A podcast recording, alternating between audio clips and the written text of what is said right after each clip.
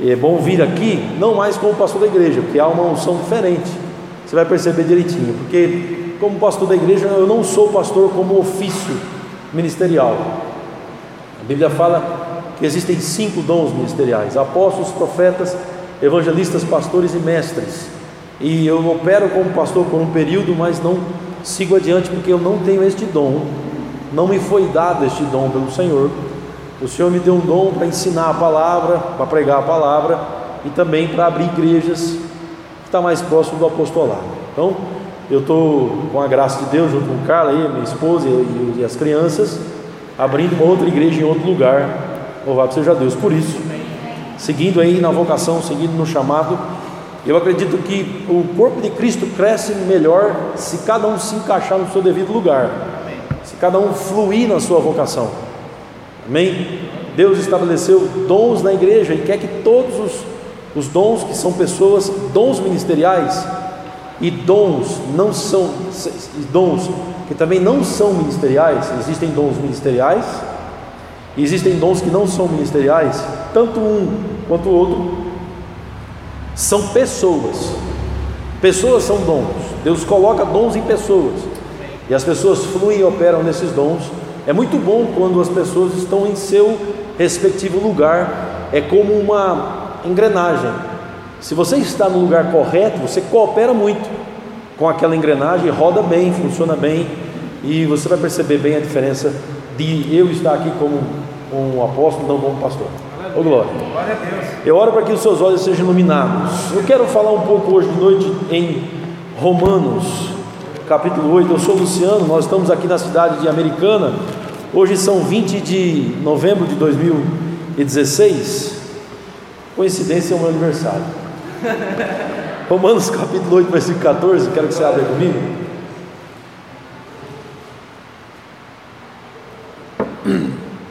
O apóstolo Paulo, ele tinha um cuidado muito grande em mostrar a diferença que existia no Velho Testamento para o Novo Testamento. Então, você vê Paulo o tempo todo falando que algumas coisas eram da velha aliança e eram apresentadas como sombra, outras coisas são da nova aliança e apresentadas como realidade. A realidade sempre, disse o apóstolo Paulo, se encontra em Cristo.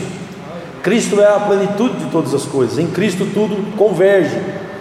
Toda a Bíblia fala da pessoa de Jesus Cristo. Em Romanos capítulo 8, o apóstolo Paulo fala de várias realidades da nova vida em Cristo Jesus, dessa nova aliança, desse novo pacto desse Novo Testamento.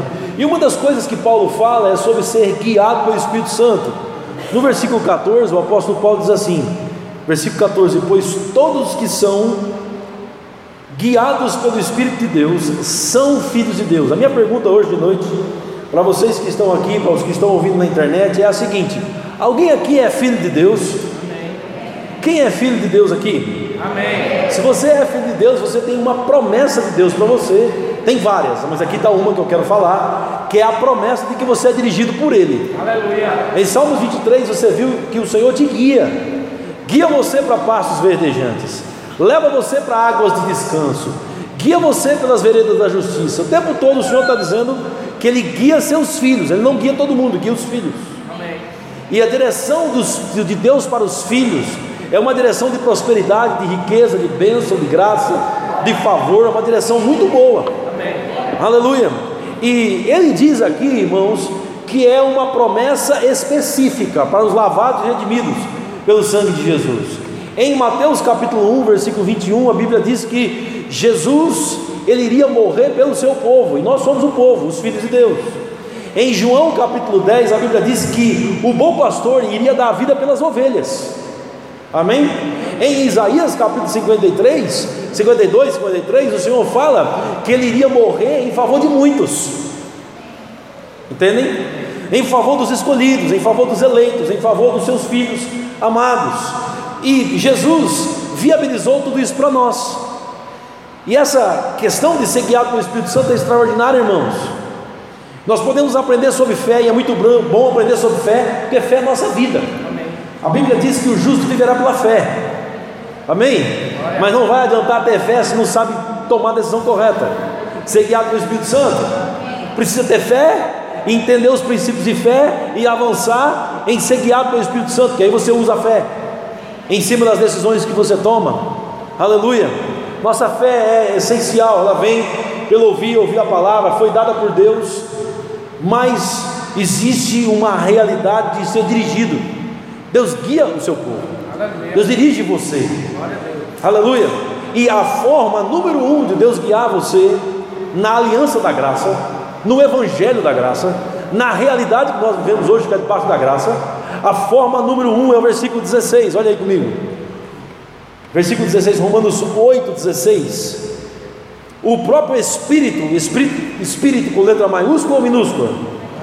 Maiúscula, porque está falando do Espírito Santo. Você vai ver que o segundo Espírito aí não é letra maiúscula, é minúscula, porque está falando do Espírito recriado. O próprio Espírito, letra maiúscula, o Espírito Santo, testifica, dá testemunho, declara como vai ser, diz como é. Estava presente, está presente. O Espírito Santo, ele estava presente na criação, antes da criação, antes da fundação do mundo. O Espírito Santo estava, estava presente quando Jesus veio à terra. O Espírito Santo está presente hoje aqui. O Espírito Santo está presente lá no futuro. Nosso Deus é atemporal, irmãos. Deus não está preso a espaço, e nem a lugares, nem a pessoas e nem a tempo. Deus está no futuro agora. Deus está no passado agora. Deus está no presente agora. Ele está em tudo, Ele está em todos. Entenda isso, irmão. Ele fez tudo, Ele fez todos. Todas as coisas convergem nele. Aleluia, Ele estabeleceu Jesus como Senhor. Então o Espírito Santo está lá no futuro. Ele sabe o que vai acontecer lá na frente. Ele é a testemunha do futuro. Isso não é bom? Amém. E ele, como testemunha do futuro, ele vai te ensinar o futuro. Ele vai te guiar, aleluia, vai dirigir você. Na aliança da graça, você é guiado pelo Espírito Santo. Olha só em João, como isso é verdade. Jesus falava sobre isso de uma forma muito constante, principalmente no final do seu ministério. Ele falava isso e ele deixava bem claro que o Espírito Santo iria guiar a igreja. João 14, versículo 16. A Bíblia diz assim, ó, João 14, 16: Eu rogarei ao Pai, e Ele vos dará outro consolador, a fim de que esteja para sempre convosco. O Espírito da verdade, ele está falando do Espírito da graça, que é o Espírito Santo, que o mundo não pode receber, que não o vê nem o conhece.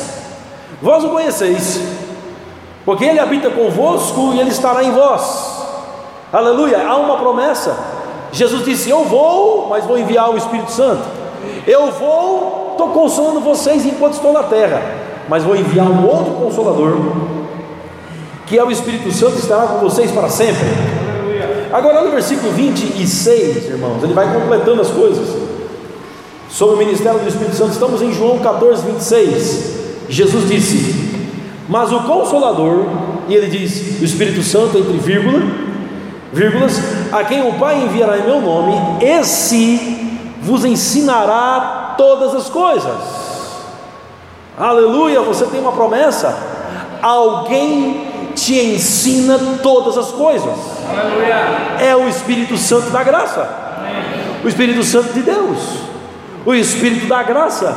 Ele ensina todas as coisas e vos fará lembrar de tudo que vos tenho dito, o que você recebe de Deus, recebeu no passado, quando você precisar, o Espírito Santo das fontes da vida eterna te lembrará.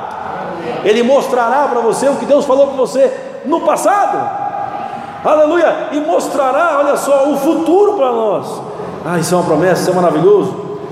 Ele continua dizendo: Vos fará lembrar tudo que vos tenho dito, Ele ensinará todas as coisas. Como? Pelo testemunho interior, que é a forma número um de Deus guiar o seu povo na nova aliança. João 16 agora, ele vai completando as coisas que vai falando. Agora no versículo 13, João 16, 13, agora ele aponta para o futuro, olha só, ele mostra o que há de vir. João 16, 13, ele diz: Quando vier, porém, o Espírito da verdade, que é o Espírito Santo, que é o Espírito da graça, ele vos guiará a toda a verdade. Quer saber a verdade? O Espírito Santo te mostra. Quer saber a verdade? O Espírito Santo te revela. Quer saber a verdade? O Espírito Santo está dentro de você. Aleluia. porque não falará por si mesmo, a verdade está muito conectada com falar em prol de outro. Nós não falamos a verdade quando nós defendemos os nossos direitos. A Bíblia diz: o amor não procura os seus próprios direitos, seus próprios benefícios. Quando nós, não, quando nós procuramos os nossos direitos e os nossos benefícios, nós dificilmente falamos a verdade. Agora, quando nós procuramos o direito de outro, qual é o direito de outro? O direito de Jesus o direito do Pai. Jesus disse: Eu só faço o que o Pai manda. Jesus não fazia nada que, não, que fosse dele mesmo, ele dizia: Eu só faço o que o Pai manda. Oh, glória, aleluia. Ele, olha só o versículo: ele diz: Ele vos guiará toda a verdade, porque não falará de si mesmo. O Espírito Santo não falava dele mesmo, ele falava de Jesus. Aleluia. Continua a promessa: Mas dirá tudo o que tiver ouvido e vos anunciará as coisas que hão de vir. Ô glória! Vir em homenagem a Piracicaba. As coisas que hão de vir no futuro. Ele vai dizer: Olha, o futuro será assim. Amanhã será assim. O ano que vem será assim. Eu tenho uma promessa para você. Vou te mostrar as coisas que hão de vir lá na frente. Que eu gosto de guiar o meu povo, a minha igreja. Eu gosto de guiar meus filhos. Aleluia. Os filhos de Deus, é claro, são os filhos do Espírito Santo. Os três são um. Aleluia. Então nós temos uma promessa, irmãos. Essa promessa pode ser tomada posse hoje de noite. Você é guiado pelo Espírito Santo se você é filho. Você é filho? Amém. Receba isso. Direção do Senhor, passos verdejantes. Direção do Senhor, águas de descanso. Direção do Senhor, acertar na vida. Obrigado, Pai. Sua boa, agradável e perfeita vontade se cumprirá em nossa vida. Nós não vamos errar, nós vamos acertar. Louvado seja Deus. E quando aparentemente estiver errado, aparentemente, você vai ver que Deus transformará o mal em bênção para nós. Oh glória, aleluia. Deus é um Deus que transforma maldição em bênção. Algumas coisas na vida estão acontecendo e você pergunta por que disto? Por que isto? Porque parece ser muito ruim. No momento é ruim algumas coisas, são ruins. Mas escuta, irmão, era muito ruim para José estar naquele calabouço. Escuta, irmão, irmã, era muito ruim para o Paulo, para o apóstolo Paulo naufragar naquele barco. Escuta, meu irmão, minha irmã, era muito ruim para Jonas estar na, na boca daquele grande peixe.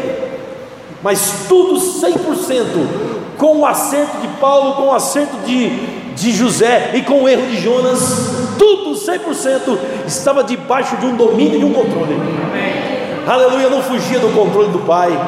Eu disse, não fugia do controle de Deus. Louvado seja Deus, Deus estava guiando tudo, dirigindo o seu povo. Você diz assim, mas espera aí, Luciano, é muito bonito esse discurso, mas eu fiz tanta coisa errada na minha vida no passado. Como pode você dizer que Deus estava por trás disso? Irmãos, por favor, não deturbe a palavra em nome de Jesus. Não é isso. Não é isso que nós estamos enfatizando, enfocando. Preste bastante atenção, justos. O fato de você ter errado no passado não significa que o plano foi desfeito. Você não tem poder para acabar com esse plano. Você não tem autoridade para destruir o plano de Deus na sua vida. Não foi dado isso. O fato de você errado, você ter tomado decisão que aparentemente é tudo errado, tudo distorcido, seus pecados, suas coisas mirabolantes e loucas, não significa que está tudo perdido. Davi era um doido no meio da sua vida, mas Deus o fez um homem segundo o seu coração. Aleluia. E fez muita coisa errada, Davi, irmãos. Mas o plano não foi desfeito porque ele fez coisas erradas. Não caiu por água abaixo. Abraão não era essas coisas todas, e também, irmãos, só ficou bom, irmão, porque creu em Deus. E foi Deus que lhe deu fé. Então, os erros que nós cometemos não são um pré-requisito para o fracasso. Não são. Não pense que são, porque senão você fica todo condenado, não acreditando mais que Deus vai cumprir o seu plano, porque você olha para o passado e diz: quanto tempo perdido, quantas decisões erradas, quanto tempo perdido, irmão, todos erraram. Eu disse: todos erraram. Amém. Todos erraram, e aí, irmão, e aí o plano se cumpriu na vida dos amados, dos filhos de Deus. Aleluia. Vocês estão aqui justos? Amém. Aleluia. Então não entre em condenação. Olha para o irmão está ao seu lado e diga: agora, pois, em Cristo Jesus, nenhuma condenação há. Aleluia, quem crê nisso? Louvado seja Deus, nós vamos seguir, nós vamos avançar, nós não vamos desistir a despeito de nossas falhas. Então, justos, essa promessa é para mim, essa promessa é para você. Agora ouça o versículo 16. A forma número um de Deus guiar é por um testemunho por dentro. O Espírito Santo testifica. Alguns chamam o testemunho interior, eu gosto de chamar de testemunho interior, mas alguns chamam o testemunho interior de intuição. Outros chamam o testemunho interior de percepção. Eu percebi algo no meu coração. Outros chamam de voz da consciência, o testemunho interior. Outros chamam de insight. Deus me deu um insight. Várias pessoas chamam vários nomes. Eu prefiro ficar com o testemunho interior, que está mais, mais, tá mais bíblico. Mas o testemunho interior é o que? É uma